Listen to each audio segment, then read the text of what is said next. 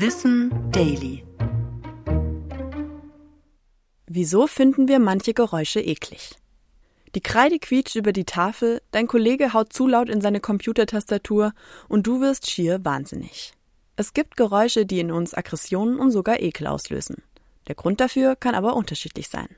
Wenn du dich beispielsweise stark an Kaugeräuschen oder Schmatzen störst, kann das auf eine sogenannte Misophonie hindeuten. Übersetzt aus dem Griechischen heißt das Hass auf Geräusche. In der Forschung wird Misophonie als Störung der Emotionsverarbeitung verstanden, bei der Alltagsgeräusche das Leben der Betroffenen stark beeinträchtigen können. Einige Wissenschaftlerinnen glauben, dass unsere individuellen Erfahrungen zur Geräuschintoleranz führen können. Vielleicht erinnert dich das laute Schlürfen deines Vaters beispielsweise an das ungeliebte sonntägliche Kaffeetrinken mit der Familie. Du verbindest also mit dem Klang bestimmte Gefühle, die bei einer ähnlichen Situation oder Geräuschkulisse wieder hochkommen. Abgesehen von der Misophonie kann auch die Frequenz mancher Geräusche für Unbehagen in uns sorgen.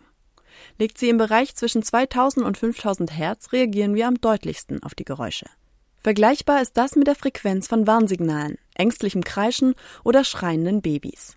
ForscherInnen nehmen an, dass unsere starke Reaktion darauf evolutionär begründet ist. Unser Gehirn erkennt die Geräusche als Zeichen einer Notsituation und aktiviert körperliche Reflexe wie Gänsehaut und körperliche Anspannung.